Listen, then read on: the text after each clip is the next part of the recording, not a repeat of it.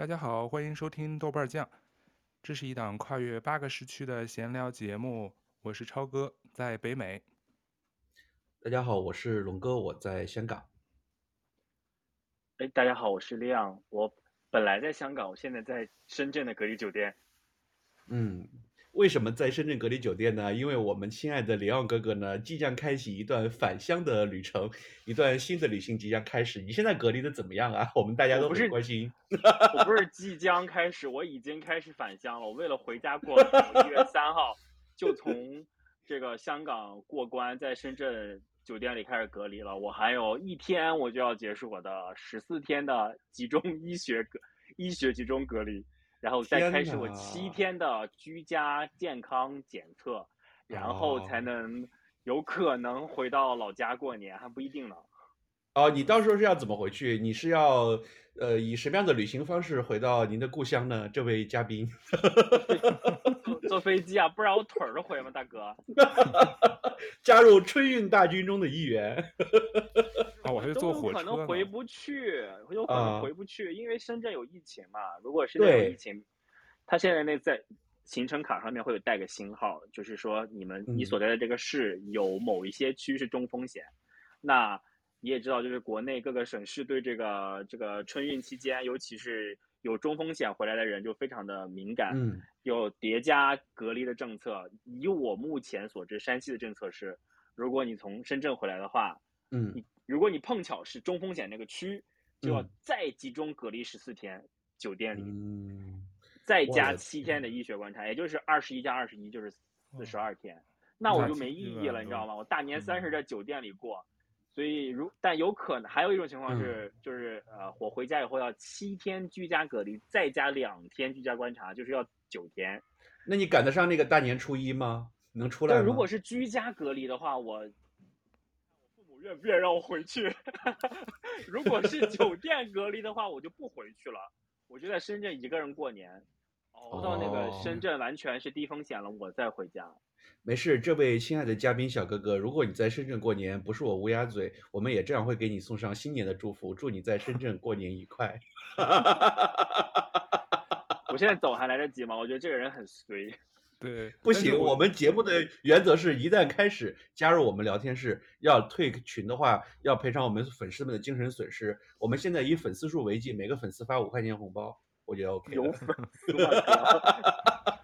我们有粉丝的，但但关键是听上去这样，至少正月十五能回去。如果你要还在隔离的话，我谢谢你俩，我谢谢你俩，说点好听的行吗？哎，你你至少比我们俩幸福。作为一个已经加入到返乡大城中的一员，你已经离家乡越来越近了，而我们俩依然漂泊在异国他乡，忍受着思乡之苦，对不对？真的是，啊对啊。你没有，你没有，龙哥，你没有思乡之后，你根本没打算回去，好吗？哎，这位嘉宾，你实在太了解我了。不要今天装了。哎，等一下，我们今天聊天的话题不是回家，而是旅行啊。这个是当然了，我觉得对于。当然了，对于很多人来讲，其实回家你漂泊在外边，回家的这一趟旅行，每年不管你一次是在寒暑假还是在这个圣诞节、春节也好，其实对我们来说都是一个与众不同的旅行。但是今天我们聊的可能就是更多的就是大家在生活工作的闲暇之余，安排一次外出的放松心情这种旅行。那么我们的舅哥呢，在北美，他经常的也是到处的跑来跑去。我们的里昂哥哥呢？啊，当然了，他这个作为这个保险业的这个现在资深人士，当然也要见客户啊。那业余时间，我就想问你们两个，大概每年现在旅行的频次大概会有多少？除了除了除了现在今年疫情了，以前的话，大概你们是怎么安排的？是不是一年必须要有一次远行才会觉得舒服？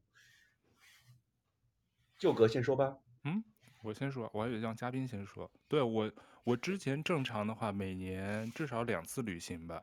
每次平均大概是一个两周的一个旅行，嗯、两三周，一次是回国看看家人，一般会留一次，嗯、然后还有一次就是正常的一个旅行，所以、哦、对，一般一年两次至少。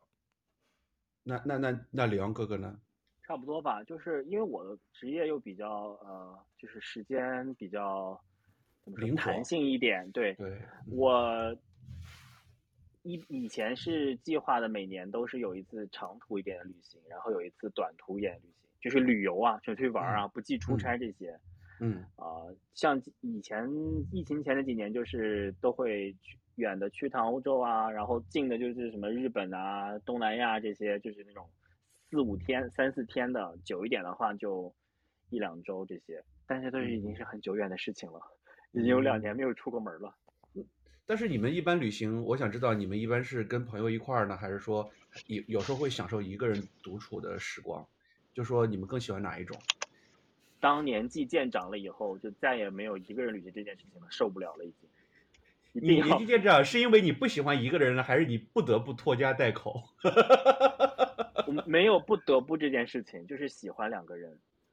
哦，喜欢两个人，和朋友以及和朋友们一起。呃，我觉得以前年轻的时候，小的时候，我还说自己小的时候，小时候还是学生的时候啊，就是文艺青年比较多逼，就喜欢一个人玩啊，一个人去什么丽江啊。嗯、我现在想起来真的是做做哦，找 艳遇吗？鸡皮疙瘩抖一地。呃，自从年岁渐长啊，我发现真的没有办法一个人旅游了，或者是开始享受，开始希望自己的旅程的那个内容物不太一样了。我最后最后一次一个人旅游是二零一哇一四年还是一五年，我忘了，去自己去了一趟布吉岛，一五年应该是去一趟布吉岛，嗯、呃，那次旅行就是非常坚定了我以后再也不一个人旅游的一个一次旅行，就是那种海岛 海岛度假胜地啊，非常不适合一个人，你就会显得自己更加的孤单落寞，因为所有的人都是。我又是我又是那个淡季去的，人又少，啊、哦，然后那些地方呢又不太适合一个人玩，那些旅游那种呃海上的游乐设施啊，人家都是成群结队的玩，一个人在那里好像也很显得非常的不合群，嗯，也也很突兀，也玩不了，因为有的就是必须得几个人才能够报个小团儿。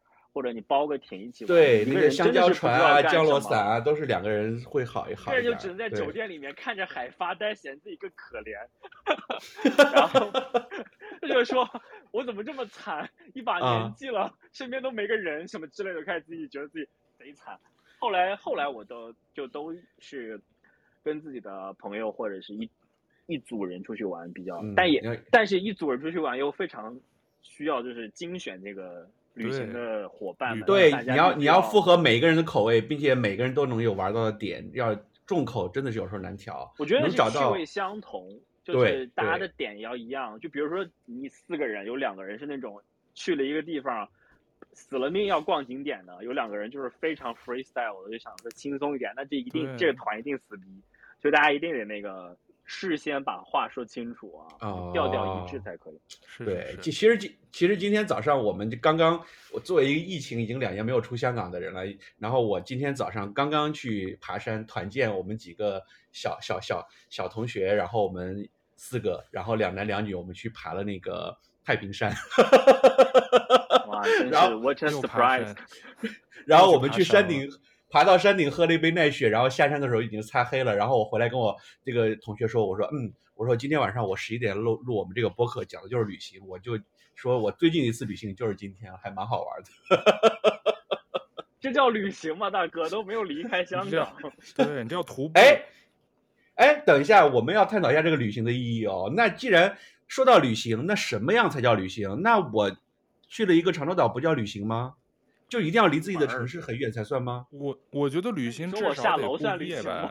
对啊，我觉得旅行，我不知道关正式定义，我觉得至少是你要出离家多多少公里之外，然后必须要在外头过一夜吧，嗯、至少一到两夜以上。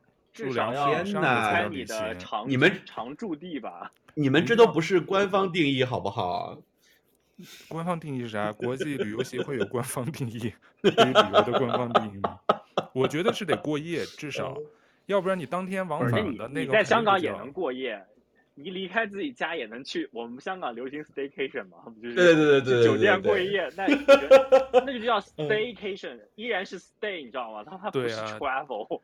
哎呀，那那你说 staycation，上一次我是去那个数码港找了家酒店，在那儿写了一天东西，觉得哇，简直就是一个人间极品。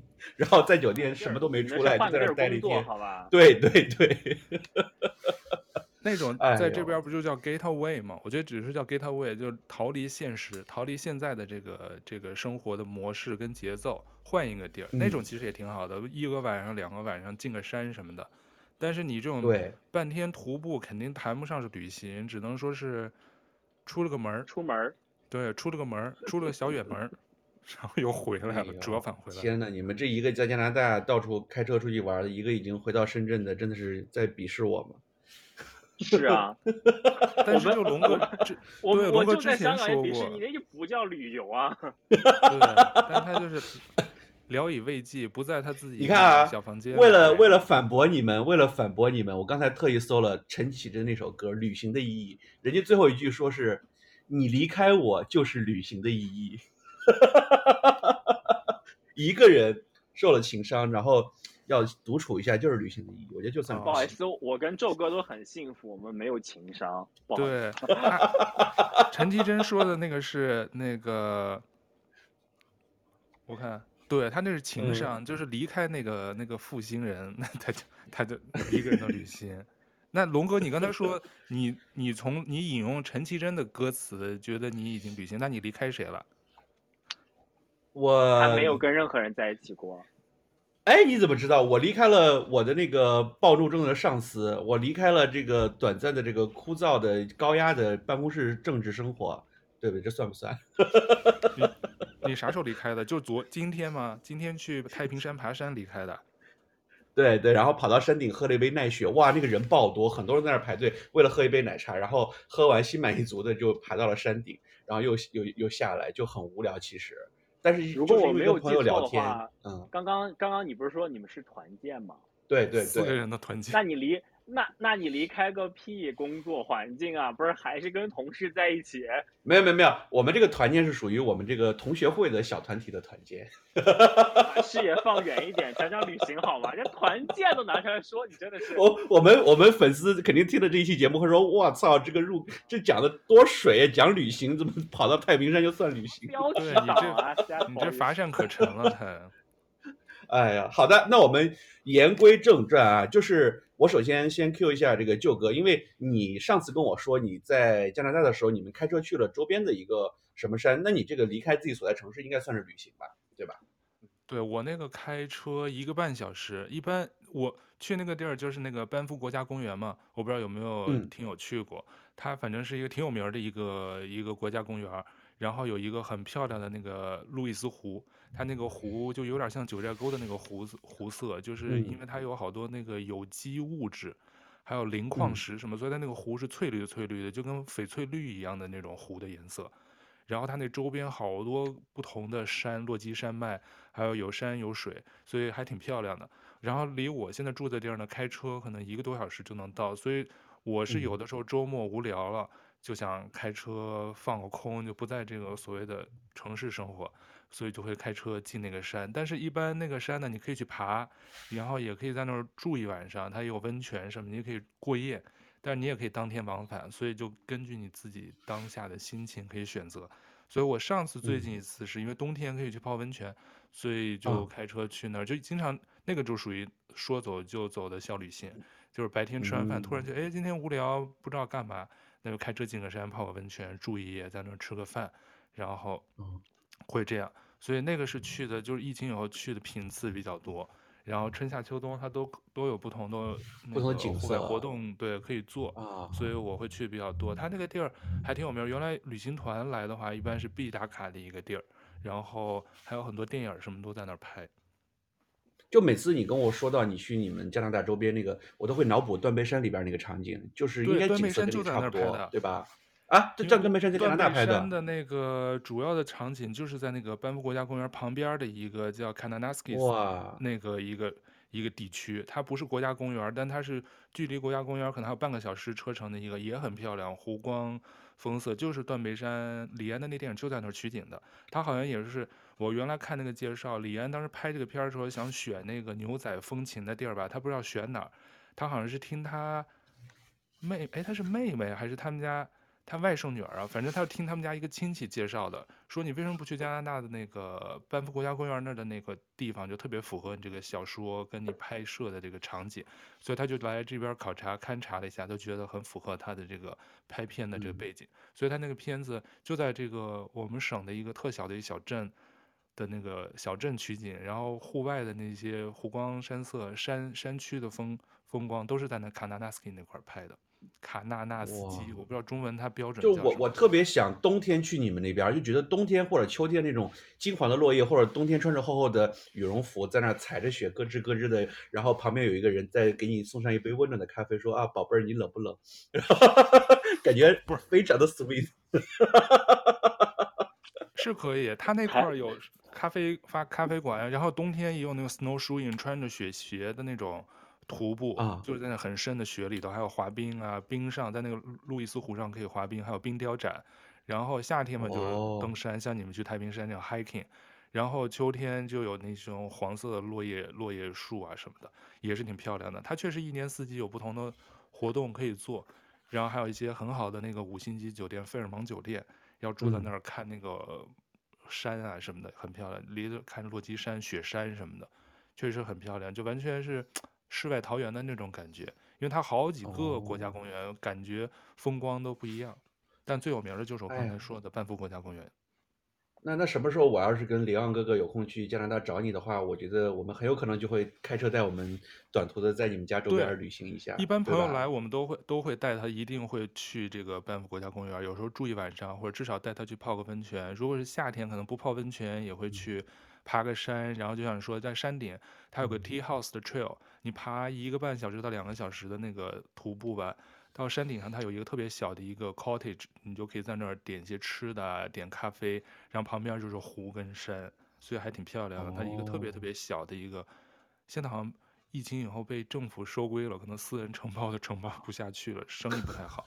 但现在上次我去，生意还特别好。秋天的时候去，山上你都还等位才能才有座，哦，还挺好的。就就感觉你那边就是可能更偏近，更偏向于这种自然的这种原始的风光。但是我觉得 Leo 哥哥去的地方可能都是偏文艺的，不知道你这种文艺青年是不是？Leo 哥哥，你最近一次的这个短途旅行是去了哪儿？澳门。你看。超级不文艺的好吗？我跟你说，你年纪大了，文艺不起来了。我们就是去一些舒服的地方。哎，你说说你去了澳门什么地方？我我我最近一次短途旅行就是澳门，你先说啊。不是，应该是最后一次疫情前的最后一次旅行，二零二零年的一月一号，我去的澳门。嗯、我的天呐，我们就差我们就差，我是我是二零一九年的十二月去的。嗯，哦，差差几天。总之就是去了一趟澳门，就那个时候是因为二零一九年过得很。辛苦，就觉得说啊，奖励一下自己，就是因为你知道香港离澳门，就是澳门就是那种可以就抬腿就去的地方。哦现在想起来简直是太怀念了。现在去个澳门、香港都要被隔离十四天，呃，就是去澳门，然后就住了一晚上吧，也没没有什么特别的，嗯，干嘛？就是去逛了逛赌场啊，玩了两把，哦、玩了两把赌场的那些压大小的机器，然后哦，看了一场水舞间。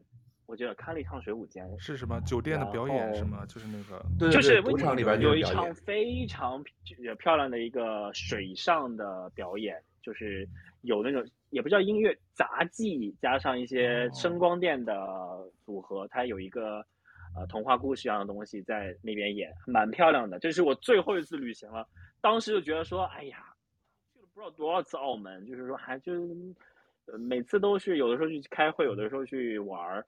就那一次去了，说不如看一下水舞间吧。每次来都是没有订到票啊，或者是下次再看吧。还好那次看了一次，嗯、再下次去又不知道什么时候了。哦，你看你们这种有钱人都是去这种消费的场所。我那那澳门有什么不消费的场所啊，大哥？有没有什么自然景色？哎有，我跟你讲，我第一次去澳门的时候是当时跟我一个老师去的，然后我们就去那些非常官方的什么官野街啊、赌场啊这些这些地方，就参观了一下什么那个什么新葡京，就这些地方。然后我上次去其实是什么呢？就是因为澳门回归，我们要去那边出差做一个专题节目，我们都在那儿待了将近有三周。然后呢，就白天就很忙，然后晚上的时候我就会那个，呃。有一个人的时间拿着相机到处跑一跑，然后打个车跑到很远的离岛，就真的去了，有点像咱们香港的长洲岛这种地方，就是它一个海边的小渔村，然后走街串巷的去那些呃那个士多店啊，买点东西吃一吃啊，跟那个海边住在海边的渔民聊聊天啊，真的就是那种很心旷神怡、很放松的感觉，就真的是发现了很多澳门的那种比香港更加悠闲的一个小角落吧。嗯，不过总的来说，我每次去澳门心情都特别好。我就是觉得，虽然澳门比香港小，但是澳门比香港悠闲、轻松一点。对，就感觉那边的节奏会慢很多。对对对对对对对，对。对我至少从视野上来说，比香港宽敞很多，竟然就是不会那么多逼仄。但是澳门确实不太方便，就是嗯。你说哪方面不方便？交通，打车很难。还好哎，我跟你讲，我那天还有一次也不算艳遇吧，就是那个，我就那天晚上不是很晚去那个岛上，回来的时候我不知道怎么坐公交车嘛，然后打车又找打不到，因为那个地方地方比较偏，是一个海边的小渔村，然后就有一个小哥哥，然后说的台湾腔，然后他说你要去哪里？我说我要去哪哪哪酒店，然后那个还蛮远，可能坐公交车都要将近四十分钟。人家居然骑着摩托车给了我一个头盔，我就抱着我的相机坐在后边，然后一路把我带回到那个酒店。然后他还说：“哇，你你是喜欢摄影吗？”我对啊。然后他就专门带我，刚好去那个澳门，因为回归纪念他们搞了一些灯展，还去了一个湖边，专门带我去拍那个灯展。虽然那个灯展其实在我看来就很一般了，然后但人家那个热情，我又跟他在那儿，哎呀，走走了走，觉得哇，这个澳门的小哥哥，他是他是澳门人，但是他在台湾。因为他家里人身份，他在台湾还当过兵，然后退了伍之后就回到澳门，哇，觉得觉得还挺挺挺 nice 的一个小哥哥。龙哥，刚才你说的艳遇吗？你用的艳遇这个词儿啊？啊，没有啦，如果是美女也算艳遇，小哥哥也算艳遇吧。我觉得会不会人家想设个什么仙人跳的局啊，然后后来又未遂。没有，人家就真的是看到我背一个相机，像是一个外地人，然后就在那边，然后我又跟他说的是那个普通话嘛，然后他就觉得说，哎，你来干嘛？我说我就是。摄影的，然后来这边采采风什么之类的。哦，对了，当时我去那个离岛上，因为去去的时候还没到天黑，然后居然发现一家蛋挞店，然后就是那个澳门最正宗的那家蛋挞，它的第一家店居然就是我去的那家店，就是好多好多年历史了。那个叫什么蛋挞来着？葡式蛋挞。对，葡式蛋挞，但是叫什么安？哎呀，那个那个那个亮哥，你知道吗？就是那个很有名那个澳门蛋挞啊。不知道，我不爱吃蛋挞。啊，我还 sorry，我只在那个大三八牌坊门口，不是有一家安德鲁安德鲁蛋挞，哦、对，他们在那个关野街、大三八什么那附近都有这种店，但是我那天去那家店刚好就是他们的第一家店，嗯、然后呢，那天还特别搞笑的就是刚好里边店里很多员工小哥哥都是我们菲律宾老乡，然后就在那各种拍照，各种。我刚才就想说，他肯定把你当菲律宾人，那是台湾小哥哥，那你请人家台湾小 哥哥吃蛋挞了吗？有有吃啊。嗯一起菲律宾呢？我人生唯一那一次去菲律宾呢，嗯、就是给我留下了永生难磨磨灭。来来来说一下，说一下李欧哥，李欧哥上次给我们做这个提纲的时候，对李昂哥，然后他就说要说一说去菲律宾的一次旅行跟我有关，快点来表扬我一下。哦，我跟你讲，一点好事都没有哦，你听了以后。那次旅行非常的 drama。Why？难道不因为我在而这个旅行显得更加的 sweet 吗？听一听就知道了。我们一会儿宙哥，你好好批评一下他啊！你听听他怎么做地主之谊的。那应该是十几年以前了吧？二零啊，没有十几年以前，大概就是八九年前我在菲律宾的时候。对，一三一一三年、一四年的样子。中秋节我记得中秋节那附近时候去的。嗯。然后呢，那次旅程出门就开始不顺利，因为我当然这个怪我了。我订机票的时候，我把自己的名字写反了。就是姓和名 surname 和 given name 写反了，嗯、然后在北京的机场呢，海关跟我说，我们可以放你走，因为我们懂你的姓和名是反过来的，因为我都是单字嘛。但是你从菲律宾再回来的时候，有可能就有麻烦，因为对方不会懂你中文姓名写反，他会觉得你们是两个人，就是机票的那个人和我护照对不上，但又赶上是中秋节假期，在北京的那个菲律宾那边的航空公司在放假。所以我就没有办法在北京那边就改好，我得去了菲律宾再改。Anyway，反正是放放心，我去菲律宾了。然后这个龙哥呢就说他要来机场接我，结果哦，然后下了飞机以后，这个人就出了机场就没有看见任何他的身影。打电话啊，然后呢，我我也没有我我因为当时他说要接我嘛，所以我就没有去做攻略说啊要买电话卡什么的，就在那里 大夏天菲律宾多热，在那里等他，嗯，等了差不多等了好久都不来，后来我就是忍不住了，我就跑去机场外面的便利店买了一张当地的电话卡，还给他打电话，嗯、哦，这位哥哥睡过了，哇塞啊，这很隆有吗？当然有吗？有，啊、我在菲律宾马尼拉机场的出境大厅顶着大太阳等了你一个半小时，你才开车来。哇，有什么可有什么可夸你的？说到这个，李勇我太同意你了。说到龙哥的这地主之谊，我之前在节目里也吐槽过他。之前我跟朋友去香港，他他说他要见我们，我们为了在。见他一面，特意把那个行程改了，又在深啊香港多待了四五天，他最后迟迟没出现。你这至少他只是睡过头，最后还能见到他。我们上次去香港那一次，他不停地说我会来的，我会来的，然后最后一直在那等他。我们本来要去新加坡参加一朋友的婚礼，参加完婚礼我本来要去周边其他地方，可以去泰国什么的。最后他说他要在香港见我们，我们又从新加坡折返回香港等他。最后又多待了至少四五天，每天都跟我们说，我肯定的，我肯定会来的，我肯定会来的。最后全程我们在香港待了我这辈子去香港最长的一次，然后他最后也没有出现，也没有来。所以这个人就是劣迹斑斑，罄竹难书。他绝对不菲律宾的事儿，我我觉得跟他也不能。菲律宾事我还没有说完，我跟你讲，还有这一开头就非常的不顺利了。然后呢，我接着讲，接着讲。然后我就跟他。Anyway，就是呃，因为我要住在他当时的那个那个 apartment，就借住一晚，人家也接到我了，请我吃了个饭，我说那就一笔勾销，等一个半小时这件事情就是一个小插曲，然后我就跟他讲了我这个呃护照名字写反的事情，我说要不然就嗯，就是因为我隔天要去从马尼拉飞长滩岛去玩，我的目的地是长滩岛，我说你能不能想办法，就是你看有没有什么办法，这边找个旅行社或者是什么航空公司去。把这个手续改一下，龙哥跟我说：“你相信我，我这边这个好搞定，我来帮你解决。你先去玩，啊，先去长滩岛玩，然后回来以后就能搞定。”结果我就信了他这个鬼话啊！我 其实我本意是说，因为我要我就是越早开始办这个事情越好，万一人家需要，比如说一到两个工作日才可以解决，我不要赶在我最后一天离开的时候再解决，这样不就很很很容易出出差错吗？他就要拍着胸脯跟我说：“哦，我我我帮人解决这种业务，就在我们家附近有个什么什么旅行社就可以搞定。”然后我就先去了长滩岛，长滩岛那边还有一一摊事儿，我先一会儿再讲。Anyway，总之我在长滩岛玩完，又从长滩岛飞回马尼拉，也是要隔天要回家。我说怎么办？去搞这个，他就把我带去了一个呃一个一个一个旅行社。旅行社说：“哦，我们不会做这种事情，我们不搞不定。”我说：“我怎么了？”怎么办？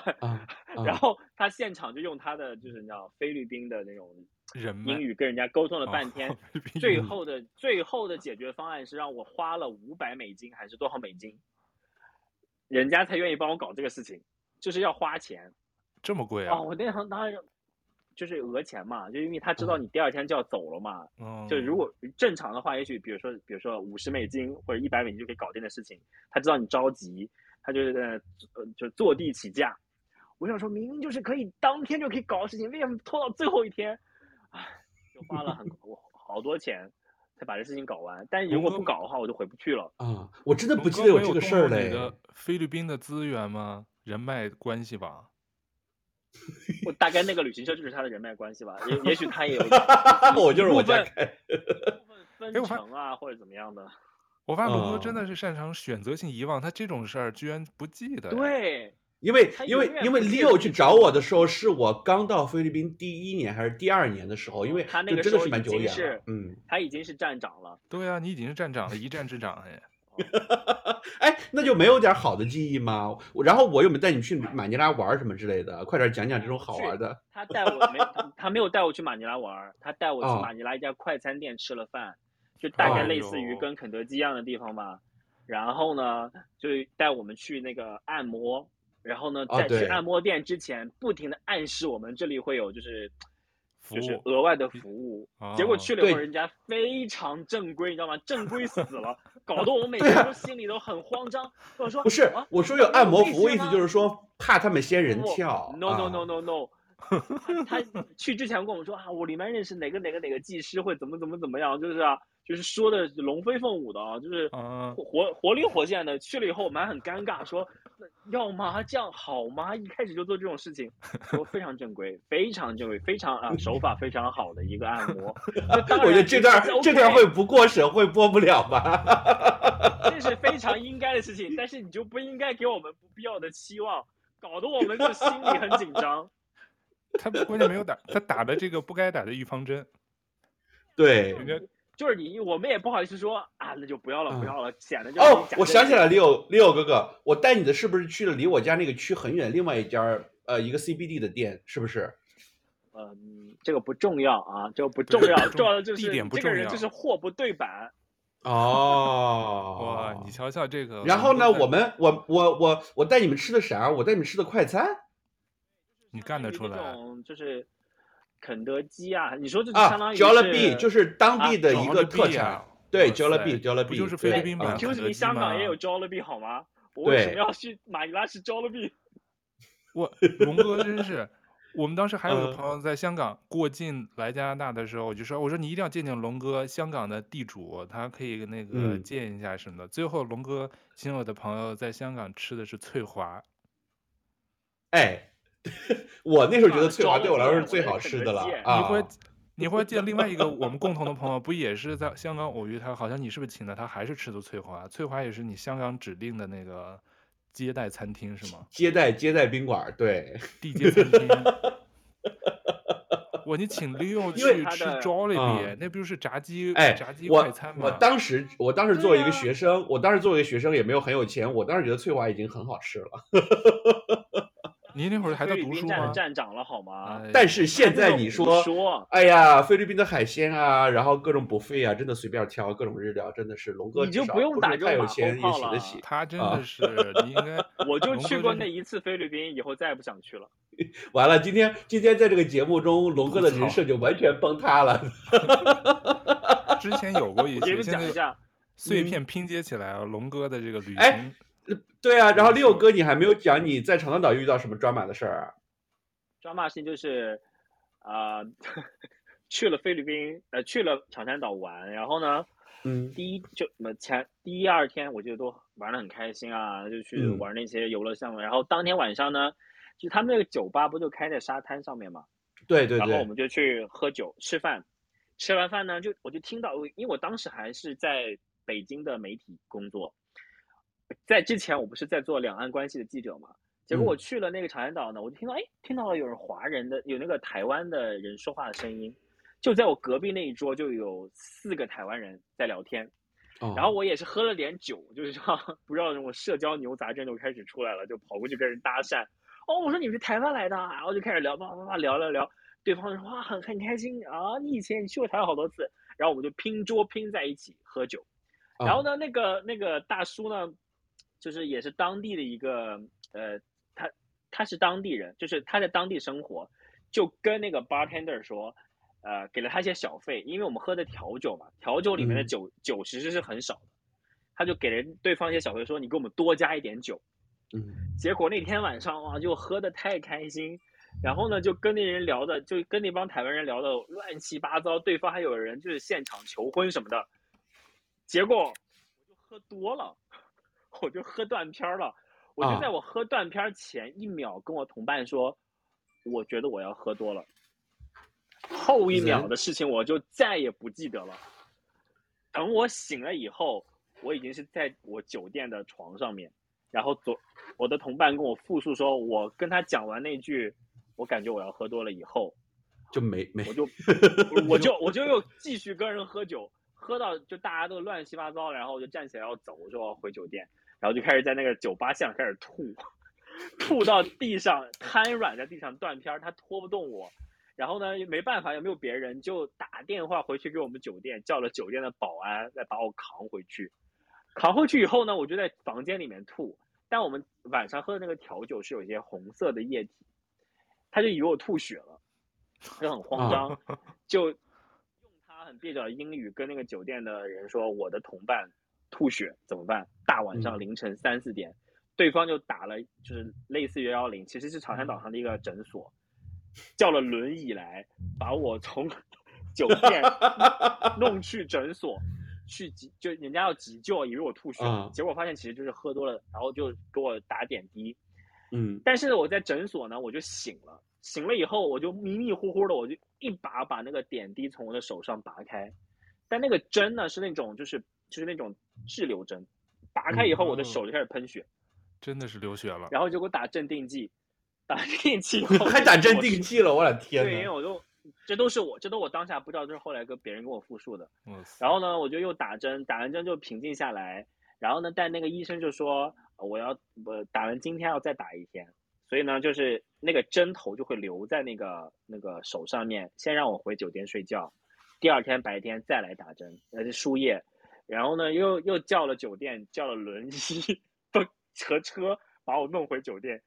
结果我早上醒了以后，我就说手上是个什么东西，我就又一拔，又啪又喷血，啊，然后我我同伴用那种非常鄙视眼神看着我说，我再也不想和你出来旅游了，真的好丢脸。然后搞了这场大龙凤以后，一白天我都是还是在那种宿醉上，就是恢复当中，觉得一白天都玩的很就是轻微，也没有按照我们的行程走。终于隔天就觉得啊舒服了，前天的事情就过去吧，就是也没有惹出什么太大的麻烦来，我们就去啊报了一个那个，哎，就是那种海上的那种呃，那叫什么降落伞？不是降落伞，就是快艇会拉着一个、哦，对对呃对，降落伞，你可以这种嗯飞到半空中、那种在海里面。啊我们去玩那个旅游项目，然后呢，就一船呢就有菲律宾人，有有世界各地的游客，还有两个北京人，然后我们就都属于中国人嘛，就在聊天。轮到他们上去的时候呢，他们就说：“哎，把手机给你，帮我们拍个照，因为飞到天上去不是可以拍个照嘛？船下面的人，我就帮他拍了照。等我们要上去的时候呢，那两个北京人就非常 nice 说：‘哎，不然我来帮你拍照吧。’我说好啊。”然后呢，我就我记得，我记得，是不是把你手机弄到水里了，对不对？然后那个船一晃，我的那个手机就砰，掉水里了，掉海里。那个时候，那个时候那个船家就催着我们说：“你赶紧，轮到你们俩，你们上天了，就就要上去上伞了。”啊，然后我也没没，就我还处于震惊中，你知道吗？那个当时我还记得是 iPhone 五啊，，iPhone 五吧，我那个手机砰掉下去的时候，整船的人，整船的人就哇 iPhone 就叫，然后与此同时我们就被绑到那个 船上已经降落伞已经准备起飞了，对，已经就要上去了，然后我。们完全没有心思去欣赏说这个海的风景啊，或者是升到半 空两个中的这种。人，两个人就在降落伞上，在空中讨论手机的事儿。手机掉到了海里，是海中央哦，还不是说沙滩可以捡。然后就就两个人很怂逼在那个降落伞上说：“那要跟人怎么办？人家是好心帮我们拍照，我们要让人家赔吗？好像也过意不去。但是 iPhone 哎，就当时 iPhone 还很贵。嗯对啊，非常就是整个完全没有体会这个游乐项目的乐趣，就是在那里就是考虑下来怎么办。还好呢，我们也是，呃，命好遇到的是一对就是蛮有钱的，我猜测是富二代了。我们一下来，然后那两个人就说：“兄弟，你不要慌，你跟我说，嗯你把嗯卡号给我，我让啊我妈 下了船就给你打一笔钱过来，就赔你这个 iPhone。哦然后哦等船靠岸的时候，人家那个他的母亲就汇了一笔钱到我的那个账户里面，意思说赔我们这个 iPhone。还算不错。但是东西都没了，的。手机东西都丢了前两。天的玩的照片什么就都没有了，对啊，对然后让你你这个旅程里边我记得你回到马尼拉跟我讲的这个事儿啊，先是喝到进医院，然后呢把手机丢了，然后回到马尼拉，终于把那个事情搞完，然后要回北京了。上了飞机，在想着这一这一路途中，我记得那个时候有一个店叫泰囧，对对对，你这应该叫我觉得是飞囧点飞囧。然后我就想说，这次终于结束了，OK 了。其实中途还有一个就是我的同伴也进医院了，他开始发烧，在在在长岛的时候，就是他先进了诊所，好了以后，第二天我因为喝挂了进诊所，第三天我手机掉到海里，第四天我们就要回马尼拉了，然后回到马尼拉搞完的事情要飞北京，那要下飞就到了北京机场要下飞机的时候，我拿行李，我一不小心把我的 iPad 砸到了自己的这个脚上面，脚背上。我当时不觉得有什么问题啊，不是，是从长滩岛到马尼拉的时候砸到了自己的脚上面。然后呢，搞完以后要从北马尼拉回北京，坐了差不多五个小时的飞机吧。我一下飞机，我的脚肿的跟那个 猪头一样，走不了路了，骨裂了会不会？到了北京第二天去中日友好医院 去看脚。我的妈呀！你这一路，我觉得我我严重怀疑龙哥下降降头了。对，肯定是在所以说你说扎小人了。我对菲律宾菲律宾之旅能有什么好印象呢？当天讲第一天 被呃当地的说要接我的同伴遗忘在太阳底下一个半小时，然后呃吃了快餐和按了一个货不对版的按摩。对。第二天到了长滩岛，我的同伴发高烧。第三天我喝到断片儿进了酒店，进了又进了挂了急诊。第四天手机掉到了水里，掉海里。然后回来以后，然后还回来以后脚又肿了，回到北京又去看急诊，然后说。真的是，我跟菲律宾应该就是八字不合，尤其是龙。对你跟菲律跟龙哥也不合，我猜跟龙哥的在菲律宾的龙哥八字不合。对，我现在去。他还想让我说，哎，讲讲一讲他有没有接待好我。Sorry，说不出好话来。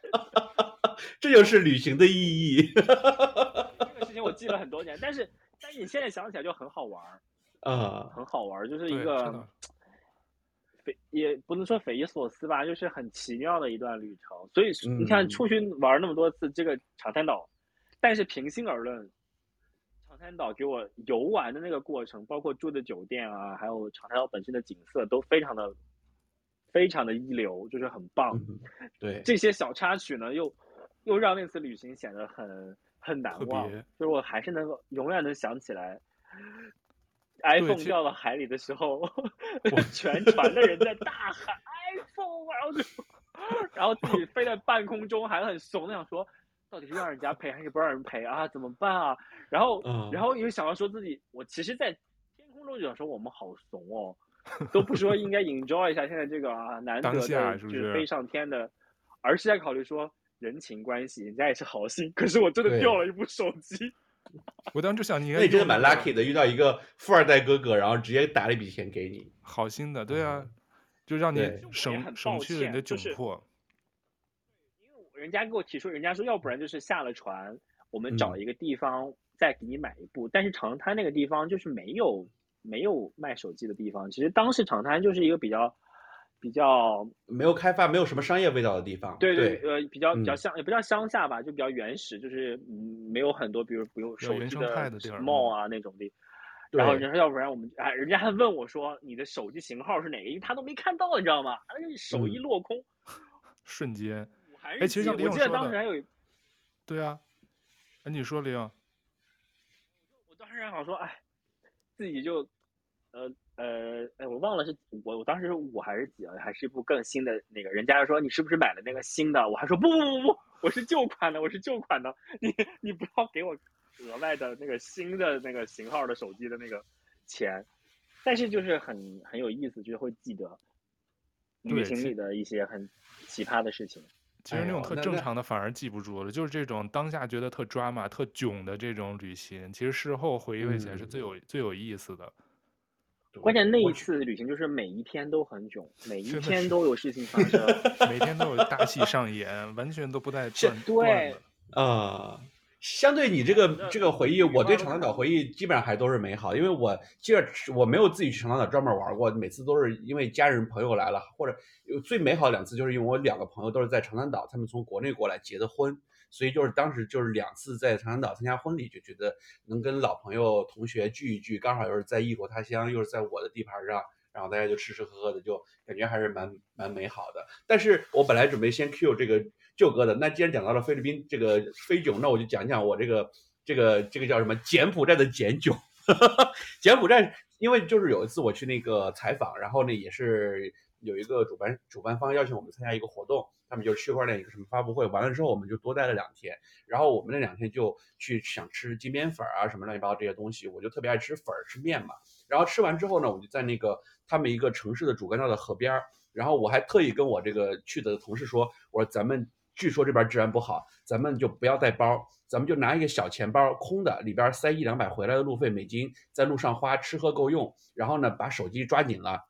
然后到了河边呢，它有那种就是那种呃，就是人力三轮车，然后那三轮车会带着你在那个河边转一转。然后我们跟我那个女同事，她坐里边，我坐外边，然后我们就在那儿转。然后那个车还开得非常慢，但那个街上因为那个是个闹市区，然后街上人特别多。我们俩正在那边聊一边哎欣赏风景的时候，突然就感觉有一个人从我们身边蹭了一下，把手伸到我们腿上摸了一下，就就是就是那个黑影，我们都根本都没有看清楚是一个什么样的人，他是。做了一个什么样的交通工具，瞬间就等于说拍了我们俩一下，然后拍完我们俩之下，然后我说怎么了？然后我同事一摸口袋说，钱包没了，然对，钱没有了。然后我说手机呢？他一摸，我们俩人个人的手机都还在，但是我们俩有一部工作的手机，然后呢，这部工作手机是新买的，然后也是个 iPhone，就放到里头，连两百美金都没有了。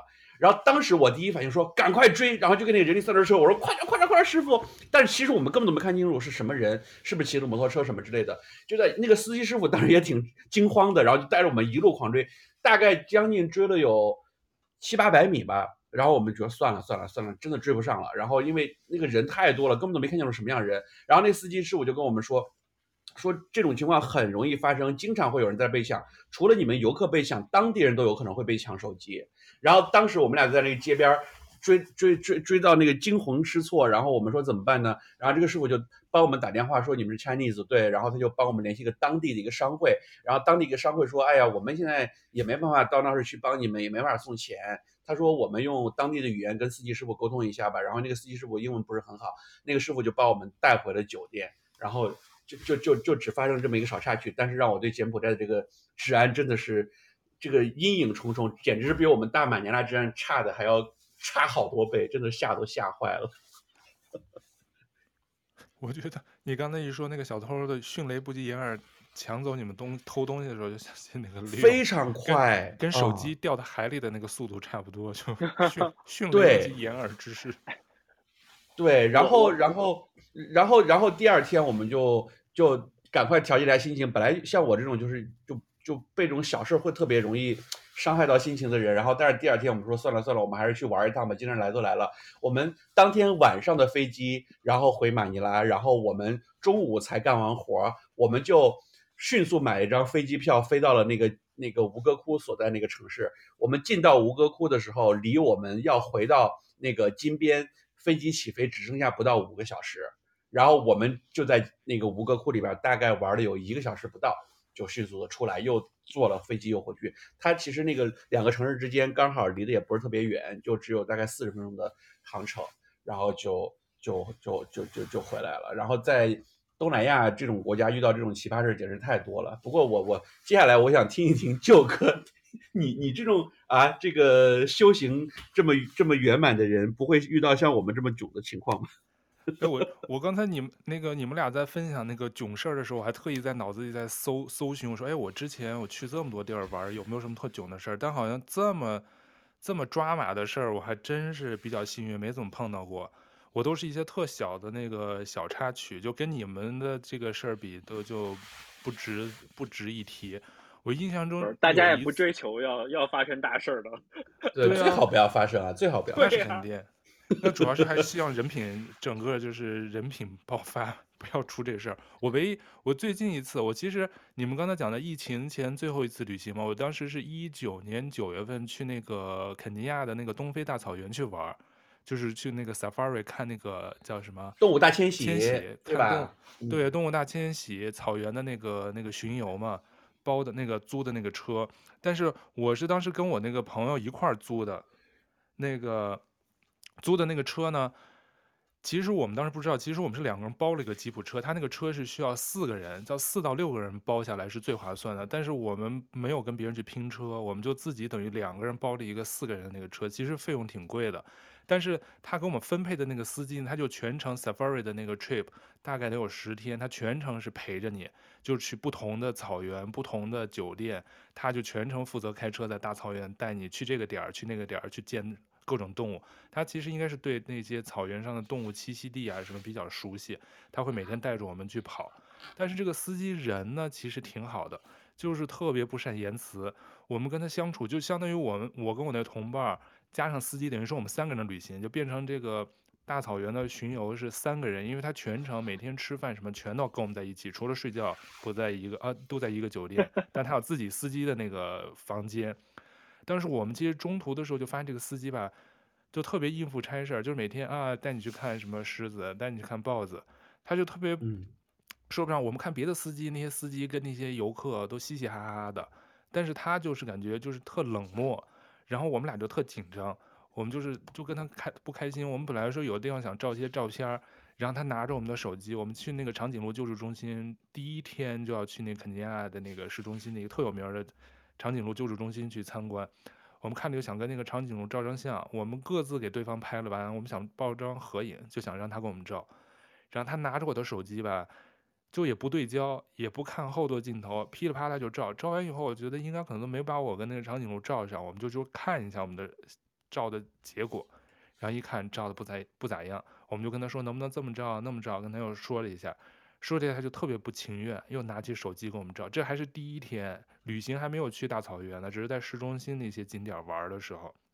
然后我们说不会，后头就跟他在一块儿，就就这样，就给我们照相，肯定是不符合我们的预期。最后果不其然，这整个中途我们照了好多照片，尽量就不想让他照，我们就自拍啊什么的，就是想用自己能解决的自己解决。直到最后我们又回到肯尼亚。那个市中心的那一天吃一个餐厅，然后他们那个旅行社的人就来接待我们，就说来收尾，问问效果怎么样。我们说我们就说这司机，我们关键还给了他快二百美金的小费，因为他最后要根据服务你的天数，还有一个要求就是建议你每天一个人给多少小费，算下来的，我们最后还要给他快二百美金的小费，就那十天。然后最后我们就说。他都陪着我们，他可能除了基本工资就靠小费嘛，他等于跟我们十天，我们说就给他的一个大概百分之十五的一个小费的标准，然后我们最后就有点 complain 抱怨了一下这个司机不是全程特别的友好对我们，然后他说啊，他说你应该早跟我们说，你在第一天那个长颈鹿中心碰到这个事儿，你就应该跟我们说，我们是可以给你换司机加导游的，他觉得司机导游就是二者的这个身份合二为一嘛。然后我们就特后悔，我们说哇，早知道，因为最后中途接待我们在肯尼亚的那个司机导游人特别好，特别 nice，反正跟他气场特别合，嘻嘻哈哈的。我们说，哎呀，要是当时跟我们这个 safari 的这个行程也是这个司机就好了，就会玩得更开心一些。其实我们玩得也很开心，因为大草东非大草原真的很特别。然后其实每天最后我们看到的那些动物，其实看到的也蛮多的，因为这司机还是挺有经验嘛，他知道都去哪些地方来找。能看到那些动物的住的地儿什么的，所以就是 overall 我觉得还可以，但是这也不叫囧，就是只是说你这种特殊的行程，他这种司机加导游，他真是跟你气场合不合也挺重要。要不你全程跟他十天左右，就是跟你的旅伴一样，你玩的不开心，中途还不能换，你只能硬着头皮叭叭就跟他玩下去，你知道吗？但还好，就是他不是占主要的。最后一个小的，我想跟你分享一个小囧事儿，是那个。在秘鲁那个是挺囧的，因为我们是当时一个徒步，徒步了六天五晚，随随行扎帐篷在那些印加的那些那个山脉里头安营扎寨的那个前往马丘比丘嘛，从那个从一个小镇，然后要走六天，然后最后到马丘比丘的时候，他那个马丘比丘是限量的，就是每天他只开放一千五还是两千个游客能进去，他要保护那个遗遗遗产的那个古迹。所以呢，我们要凌晨三点钟就要开始在一个车站排队，就是我们那个小的团队可能有八个人，我们要轮流去排队，再回酒店睡觉加洗澡吃早饭。然后呢，他其实，在排队的时候，你要去盖一个戳，你要盖的那个戳，你上一个特地特别指定的班车，你才能进马丘比丘的那个遗迹。然后三四点钟的时候，我可能人还是晕的，我没太睡醒。然后别人的那些人都分别去给自己的人去盖那个戳，这样你能在早上六点钟的时候上那个班车进马丘比丘公园。然后我三四点钟跟我那同伴互相换了位置，他又回酒店吃饭，我来排队，然后他又跟我换，我回酒店排那个洗澡吃饭。然后等六点钟开始，那个排了一特别长的队，就开始准备上班车去马丘比丘呢。我可能。就是睡没睡醒，我完全忘了盖章的这事儿了。然后排到我这儿，我的票上是没有章的，这样证明你没有排队，你不能今天去马丘比丘，等于他你就得等下一波，他那天再放一千五百个人的时候才能去。当时我就傻了，我说啊，我这我们这千里招千里迢迢的跑过来，不就是为了来马丘比丘？因为我们这整个行程都固定的，我不可能再等到明天再进马丘比丘。然后我那个带队的那导游就特别神奇，他就推着我跟我那个同伴说：“你们上，你们上车，我来跟司机交涉。”那司机说：“不行，他没有盖章，不能上车。”然后我跟那个同伴，我们俩就是有点尬在那儿了。然后后头还排了一长队的人等着上车，因为他好多班车，每天就一千五百个人给你拉到山上去。然后那司机愣把我推上去，说：“不行，你就上。”然后那个司机。司机说他没盖戳，不能弄。然后他们用当地语言在那儿沟通，我就听不太懂。我当时就有点僵在那儿。我想我是上车呢还是不上车？我确实没盖章。然后呢，那个司机肯那个导游想让我们赶紧上。然后最后那同伴说上上上上上，赶紧上，要不然你过这村没这店儿，我们来这儿等于去不了马丘比丘，就太可惜了。然后我们就上车，上车以后，其他那几个同伴人家全盖了章，就在车上看着我们。就是要说赶紧 就你赶紧过来坐下来什么什么的，然后我就有点站在那个车的过道上，嗯、就有点不知道，我又不好意思，就是脸皮太薄了。对，我就想我真是没盖戳，我不好意思上。然后司机还在跟那个导游在那儿呛，就不让我们俩上。但是你说差我们俩吗？他其实也不差，但是呢，就感觉我有点就没有守规矩的那种感觉，因为是我自己的过错，我确实没有去记着早上去盖那个戳，人家全去盖了。我其实听到他们在说了。